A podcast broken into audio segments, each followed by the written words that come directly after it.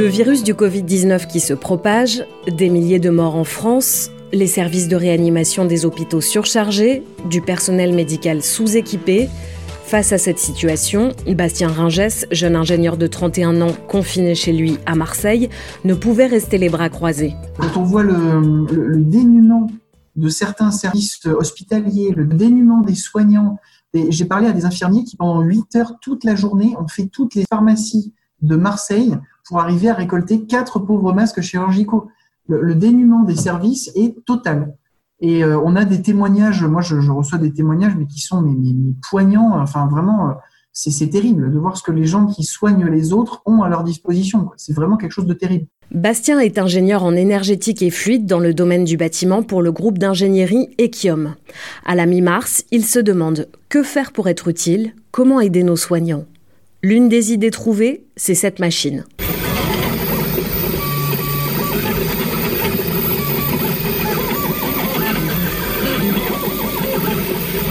Ce bruit que vous entendez, c'est celui d'une imprimante 3D.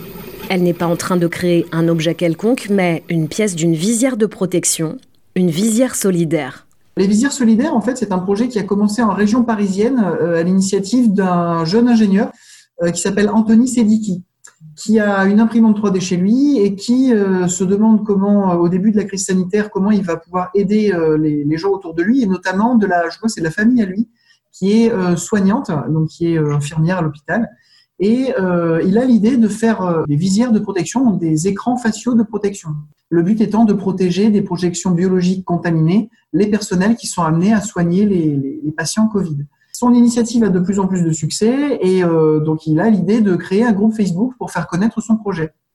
Là, moi, personnellement, j'ai vu cette initiative-là très rapidement, le, premier jour de la création de son groupe à lui.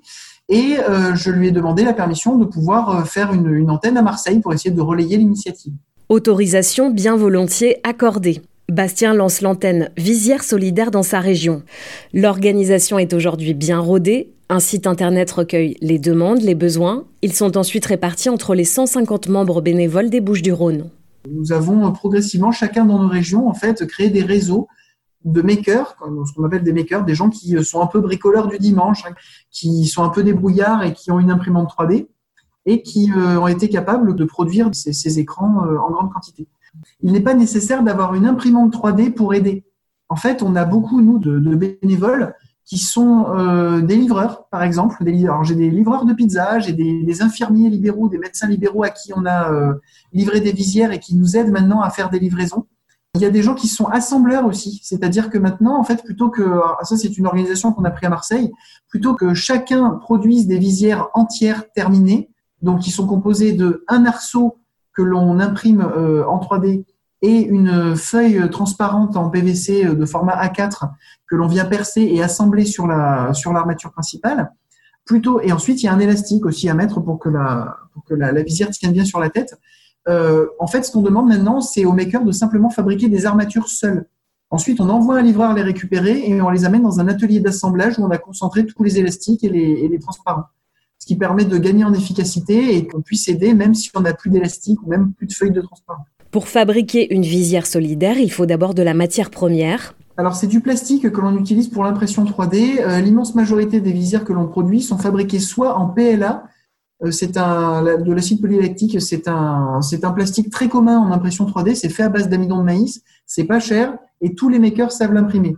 Euh, sauf que niveau euh, désinfection, c'est pas le top pour les hôpitaux parce que ça tient pas à la chaleur. Au-delà de 60 degrés, le plastique commence à, fondre et à se ramollir.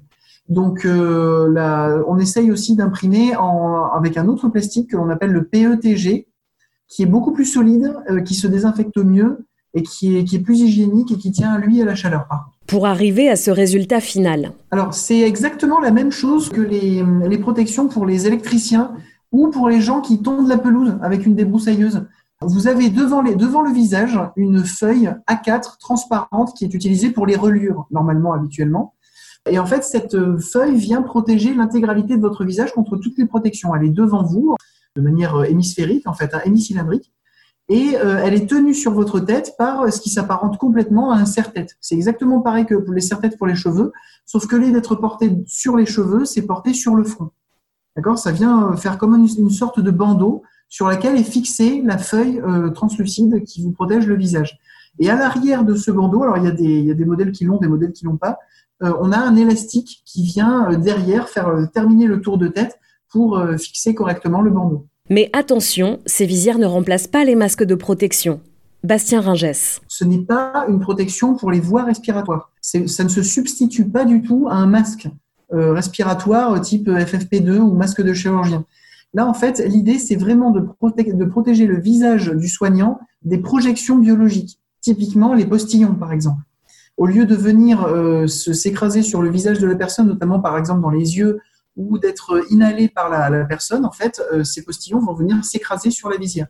Et c'est très important, principalement pour les services hospitaliers qui reçoivent des personnes très malades. Typiquement, un, réanimateur, par exemple, euh, va devoir être confronté à une personne qui tousse et qui crache beaucoup, beaucoup.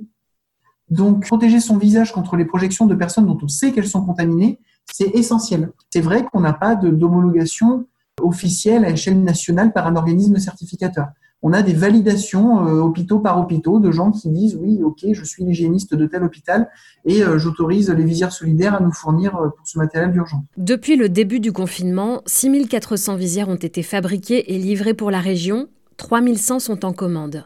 Le président d'Equium, le groupe d'ingénierie pour lequel travaille Bastien, a soutenu cette initiative. Il a fait don de matières premières, des kilos de plastique PLA, de feuilles plastiques, d'élastique. Sachez que vous pouvez vous aussi faire un don. Pour vous renseigner, il vous suffit de taper dans votre moteur de recherche Internet Visière solidaire associée au nom de votre région. Ces contributions aident énormément de professionnels, comme l'explique Bastien. Il y a énormément de personnels euh, qui sont concernés en fait. Hein. Donc c'est toutes les personnes qui voient défiler beaucoup de gens toute la journée devant elles. Donc évidemment, ceux auxquels on pense en premier sont les personnels hospitaliers et il y a plusieurs services hein, dans les hôpitaux, donc principalement les services d'urgence, de réanimation, les services euh, pneumologie, euh, mais on a aussi les maternités, par exemple, auxquelles on pense peu, mais qui sont très exposées aussi. On a évidemment tout ce qui est soins pour les personnes âgées, donc les EHPAD, les centres gérontologiques départementaux, les cliniques, les maisons de retraite. On a aussi énormément d'infirmiers libéraux et de médecins libéraux qui nous sollicitent parce que la plupart du temps, ces, personnes-là se sont organisées en tournée spéciale Covid c'est-à-dire des tournées où ils ne voient que des malades du Covid avérés pour ne pas faire des tournées où ils voient des malades et des gens sains, pour éviter les risques de, contamination, bien sûr. Donc ça, c'est les personnels auxquels on pense en premier, les ambulanciers, les brancardiers, mais également les forces de l'ordre, celles qui sont chargées tous les jours de faire respecter le, confinement et qui, du coup, euh, sont, sont, au contact de la population toute la journée, les commerçants, bien sûr, que ce soit des petits commerçants ou des grandes surfaces, hein, on a livré euh, de tout les, travailleurs sociaux qui vont dans la rue s'occuper des personnes sans abri. Ce sont des populations qui sont très vulnérables face au Covid, qui ne peuvent pas forcément être prises en charge dans des hôpitaux euh, conventionnels. Euh, et, donc, ils sont, des populations très exposées et les travailleurs sociaux sont donc, de par le fait, très exposés parce qu'ils sont pas, euh, ils ont beaucoup plus de mal que les autres personnels soignants à obtenir des, des, protections. Sans oublier bientôt les enseignants avec la réouverture des écoles, collèges et lycées le 11 mai. Alors qu'il est, la motivation de Bastien reste intacte. Moi, la motivation à la base, je suis quelqu'un d'assez bricoleur et, euh, assez euh, débrouillard en règle générale, donc je me suis vraiment demandé dès le début du confinement comment je pouvais être le, plus utile possible. Et quand j'ai vu cette initiative qui m'a semblé tout à fait euh, saine et intéressante, et quand je l'ai vu fleurir et éclore sur la, région marseillaise et voir le, le, succès que ça a eu, oui, ça fait vraiment ça je, me suis rarement senti aussi utile et à ma place euh, dans ma vie en fait. C'est vraiment quelque chose dont, dont, je suis fier et je pense que oui, c'est vraiment utile de faire ça. C'est Le Sens des idées, le podcast de l'ingénierie engagée. À bientôt pour une nouvelle rencontre avec de jeunes ingénieurs qui, chacun dans leur domaine, contribuent à changer le monde.